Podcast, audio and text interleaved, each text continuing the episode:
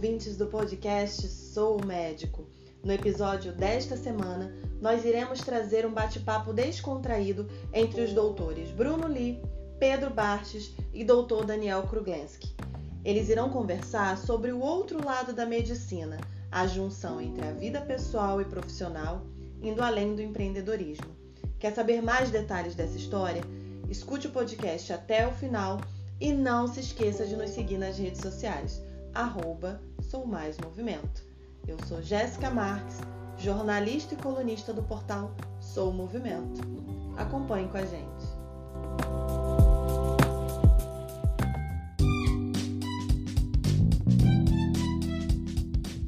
Nesse mundo de likes, redes sociais e empreendedorismo, viemos resgatar a essência do ser médico.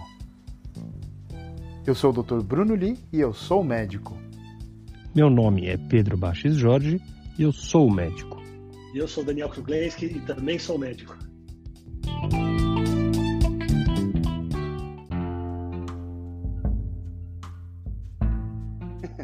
Bom, essa abertura para esse meu convidado de hoje aqui, ela, ela, ela cabe, mas ele é o homem do empreendedorismo. Eu queria que você se apresentasse e dissesse quem é você, o que você faz.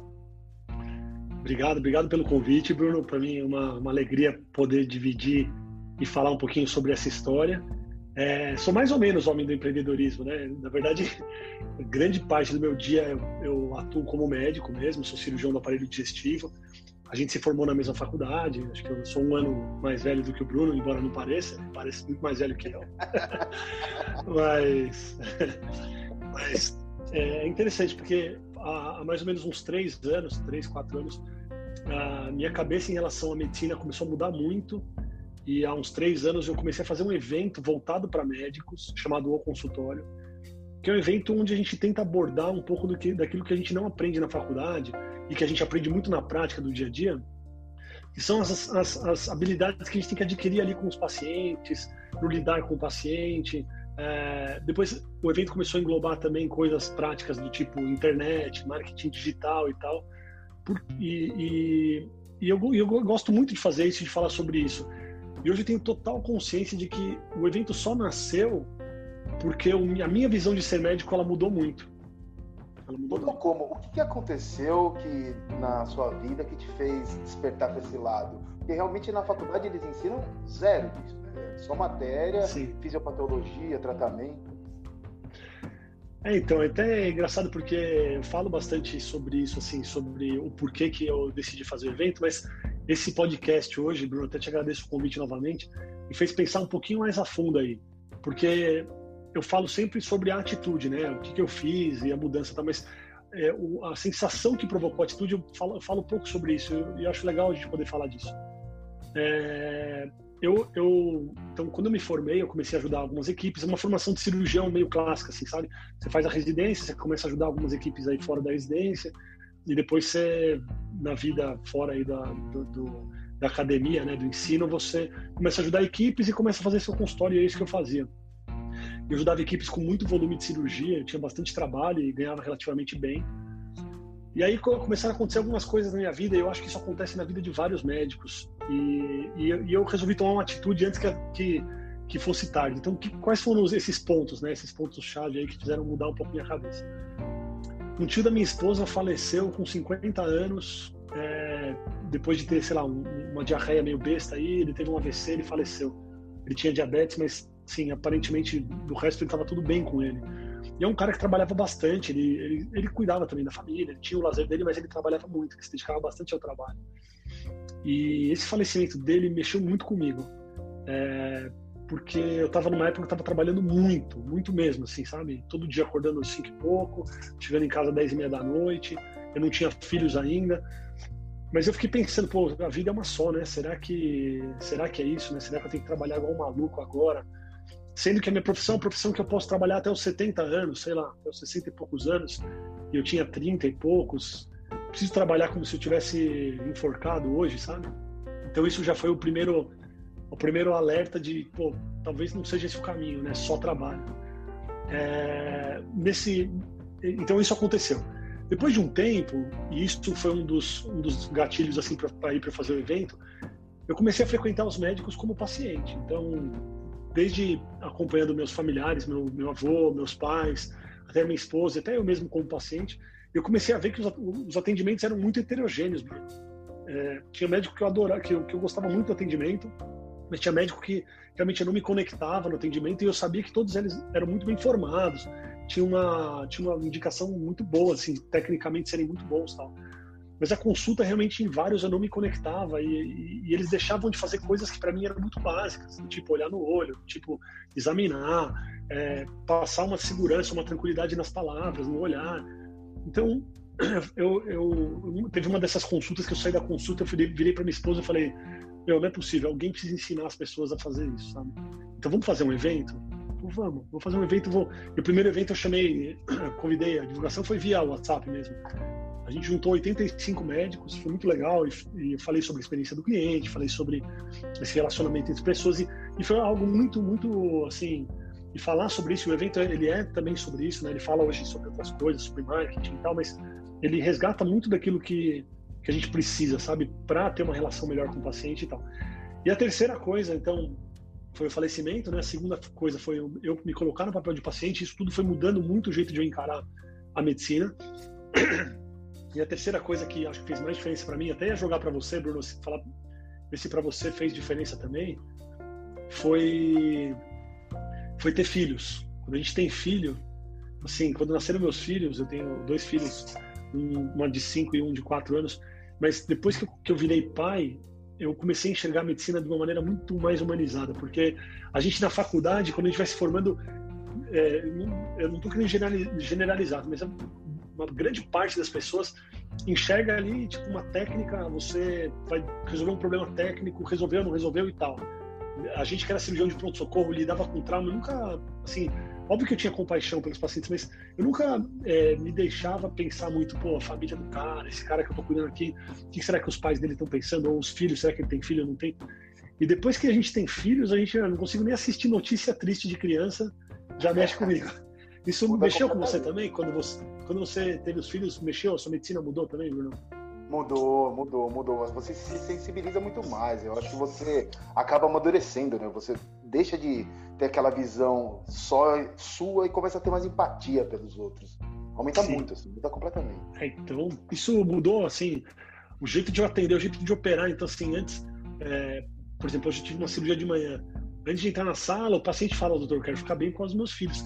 Quando você não tem filho, você pô, entende que é o pedido do cara, mas quando você tem filho, tudo que envolve assim família, você começa a pensar nos outros. Você sabe que seu papel ali não é só operar uma vesícula ou operar uma hernia, é outra coisa.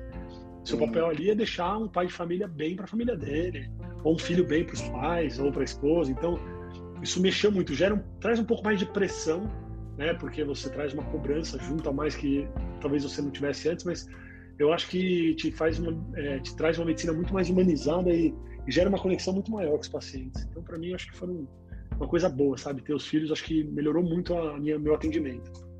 Ah, legal. E o que, que, mudou na sua vida depois que você começou a fazer esses eventos e lidar mais com essa parte de, de manejo de consultório mesmo, de, de carreira?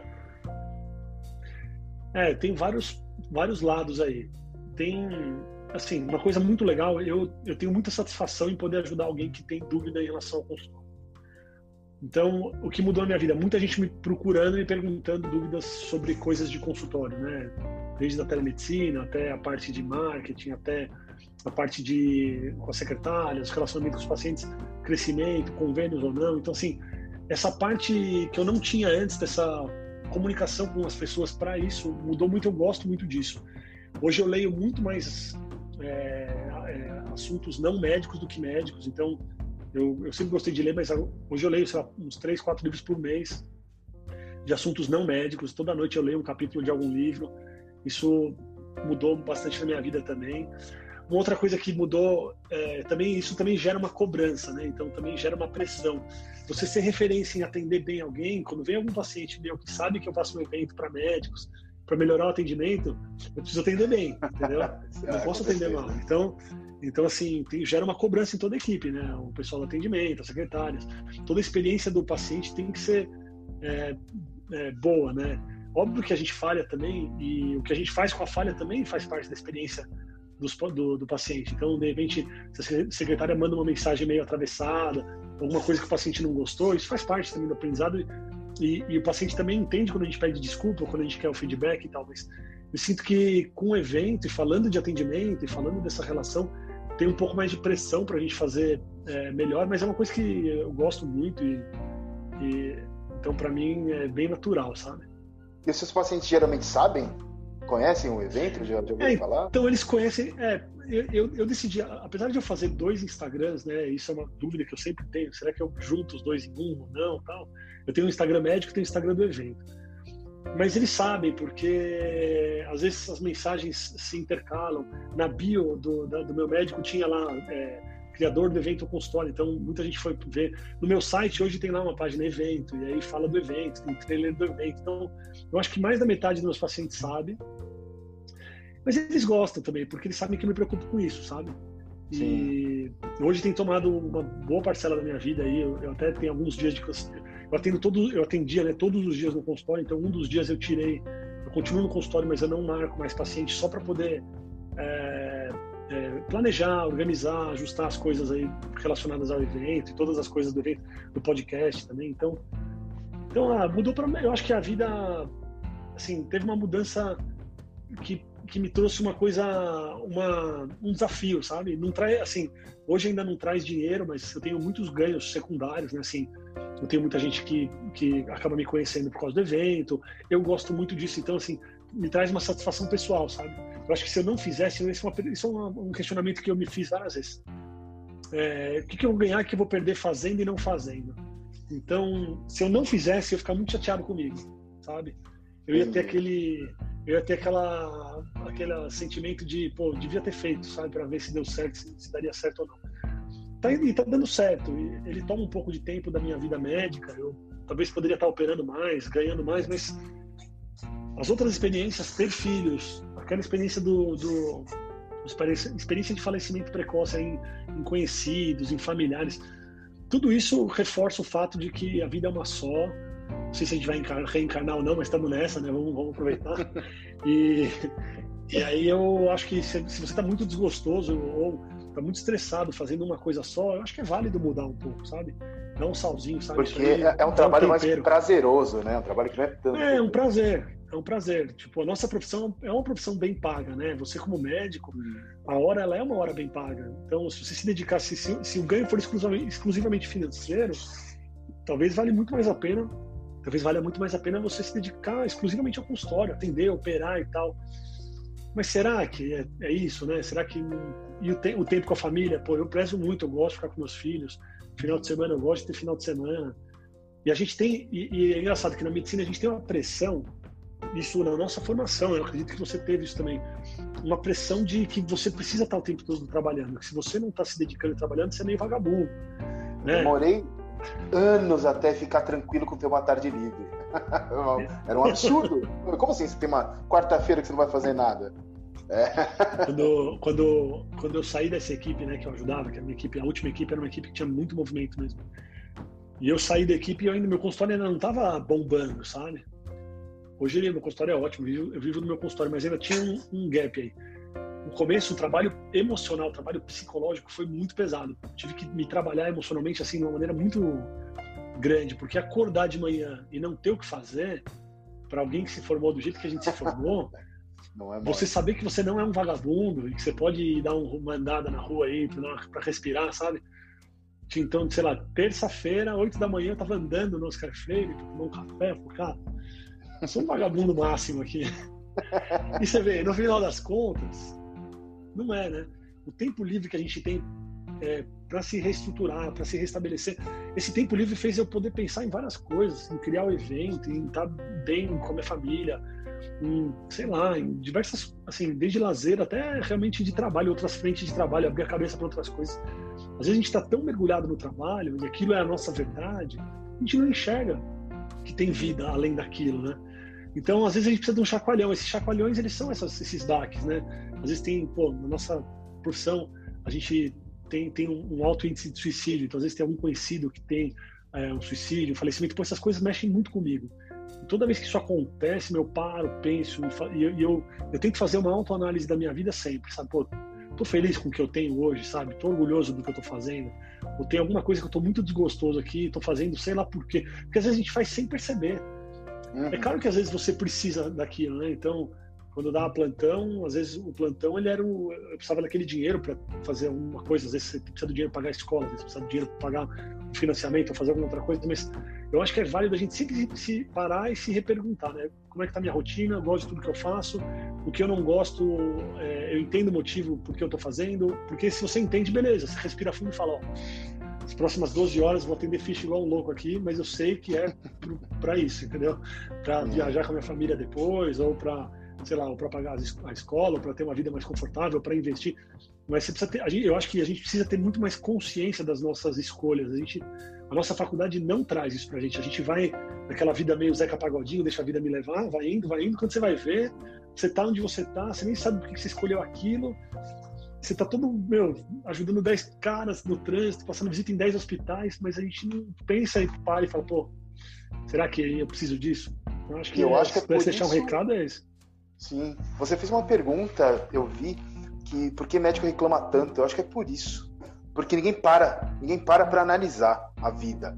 E aí tá naquela e, e não, entra naquele ciclo que não consegue parar, não consegue parar e reclama, né? Reclama, tá sempre infeliz. É, se eu reclamo, é muito difícil não reclamar, Bruno, é muito difícil não reclamar. Se você, se você, tem, tem muitas pessoas, não sei se vocês já viram, óbvio que tem gente que faz isso por estética, mas tem uma galera que usa uma pulseirinha assim, eu tô brincando com uma pulseira da minha filha aqui, mas tem uma galera que usa uma pulseira na mão por vários motivos, tem estética, tá, mas assim, tem um dos motivos, é muito legal isso, e assim, é muito difícil a gente não reclamar.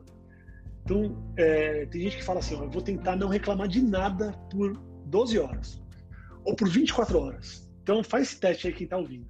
Tenta não reclamar de nada, mesmo que você ache que tem razão, não reclamar por 24 horas. E a pessoa usa um, um elástico no punho, assim. Toda vez que você reclamar, você dá uma elasticada, para ter uma sensação de dor mesmo. Você está se punindo. É só para você perceber é tipo um, um treinamento, né? Tipo, treinamento. Como é que fala aquele treinamento do cachorro? Auto, auto, autoflagela, né? é, mas é, mas, é, é, mas, é, né, mas, não é, mas não é. A questão não é você se machucar, mas a questão é você dar um recado pro cérebro que está fazendo um negócio que não é bom para você. E aí você se controla e você começa a ouvir toda vez que está reclamando. Pavlov, então isso é uma coisa, você, pra você. Oi? Não entendi. Aquele cachorro de Pavlov. É, Pavlov, Pavlov, isso. Mas assim, pra você se. Pra você se. Primeiro para você é, ouvir e entender quando você está reclamando. Depois, qual que eu acho que é o próximo passo legal? Você entender é, isso que eu até postei esses dias, assim, a gente pode colocar a responsabilidade de tudo que acontece na vida nos outros. Então, todo mundo conhece alguém que fala que a culpa de tudo que deu errado na vida daquela pessoa é de, é de outra pessoa. Então, assim, ah, não, meu filho não passou naquele concurso porque a outra pessoa, é, nossa, a namorada dele atrapalhou demais ele, não queria que ele passasse. Ou o chefe pegou no pé demais e promoveu o outro de propósito. Ou, sei lá, vocês podem pensar aí o que vocês quiserem, mas sempre tem um jeito de você colocar a culpa em alguma coisa que não responsabilizando a pessoa, né? Sim. E eu, eu gosto muito de um eu gosto muito de um de um escritor chamado Donald Miller que escreveu um livro chamado Building a Story Bread ele fala, no podcast dele, ele fala assim, é, que ele fez um jogo que era assim, como isso é minha culpa? How is this my fault? Ele fala. Então, assim, tudo que acontece na vida, ele se pergunta, como que isso é minha culpa? Então, se ele marca, por exemplo, de jantar com algumas pessoas e as pessoas chegam atrasadas, ele não fica bravo com as pessoas. Ele fala, pô, como que, é, como que isso é minha culpa? Eu devia ter reforçado que, para mim, o horário era importante, entendeu? Então, então então, o que o cara, o que o cara faz é ele, ele, ele tenta se responsabilizar por tudo que acontece, até quando parece que a responsabilidade não é dele. É, e isso faz com que você, quando você é responsável pelas suas, pelo, pelos desfechos, você consegue se parabenizar pelas coisas boas também. E você consegue se cobrar pelas coisas erradas ou talvez aprender com as coisas erradas. Então, assim, pô, eu sou responsável por tudo que acontece na minha vida, o que está dando errado, como é que eu vou mudar? A responsabilidade é minha. Se tudo é culpa do outro, o que está errado é culpa do outro. E o que deu certo, pô, talvez tenha, seja o um acaso, sabe? Então, todo mundo que eu vejo que, se, que evoluiu na profissão, e aí qualquer profissão, tá? Não estou falando só da medicina, são pessoas que internalizaram a responsabilidade e falaram, não, então eu vou aprender com os erros e eu vou me parabenizar pelos acertos e vamos tocar o barco aqui. E começa a quebrar a cabeça, começa a fazer, mas, mas sabe, puxa para si a responsabilidade, não, não espera cair do céu, entendeu? Sim. sei lá, às vezes a gente vê umas pessoas esperando cair do céu, algumas coisas, meu, a gente tem que ir atrás, tem que bater a cara, tem que, meu, dar a cara a tapa e, e tentar. E, pô, às vezes, por exemplo, eu queria, no começo da minha carreira, eu queria dar plantão num hospital. Eu não tinha nenhum contato nesse hospital. Fui lá, deixei meu currículo, bati na porta do hospital. Falei, posso falar com o diretor clínico? Ó, me formei aqui na USP, sou cirurgião, queria dar muito plantão nesse hospital. Ele até falou, nossa, mas que foi meio inusitado, assim, sabe? Tipo, como assim, tá você querendo, eu... você pedindo alguma coisa é, para você, né? É, é não, foi inusitado. Foi tão, foi tão estranho, porque as pessoas normalmente indicavam, tal, cara, ah, tá bom, vou ver, porque era um lugar que não tinha muito conhecido, um lugar tal. Daí depois de três, quatro meses, o cara me ligou e falou, ó, surgiu uma vaga, vem aqui. Então, assim, eu acho que o que a gente quer fazer, a gente pode tentar a gente, sabe? Porque você fica esperando sempre os outros, fica na mão dos outros. Né? Não, é, eu acho que quem ouvir, assim, eu acho que essas coisas, pô, é um pouco de vivência que a gente tem, né? Que, pô, a gente tomou na cabeça. Sim. Isso, essa vivência, deve ter gente passando a mesma situação, a mesma fase, né? Com certeza. Não, é muito legal. Era mais ou menos isso que eu esperava. Beleza, Bruno. Eu, eu vou, vou fazer um encerramentozinho aqui. Espero não ter te decepcionado. Eu vou precisar fazer um holográfico. Já... A, gente, a gente vai cantar, não? não, não. Bom, esse, o papo tá excelente. Eu vou agradecer meu, meu amigo Daniel Kruglenski aqui. Eu vou pedir para ele passar os contatos dele. E é isso aí. Papo muito bom. Obrigado, Bruno. Obrigado aí. Parabéns aí também pelo podcast. Muito legal muito legal a gente poder ouvir a experiência dos outros médicos, porque com certeza a gente consegue tirar alguma coisa para a gente. Obrigado mesmo. Quem quiser me encontrar, pode procurar nas mídias aí por o consultório, o evento no Instagram, ou, ou pode o, no Spotify, o, o podcast chama O Espaço Consultório, também está na Apple, também está no SoundCloud. E ou danielkruglenski.com, meu site também, e, e, no Instagram também, Dr. Daniel Kruglenski, dr.danielkruglenski. É isso. Vou superar no LinkedIn também, Daniel Kruglenski. valeu, um abraço, um abraço. Obrigado, valeu, um abraço.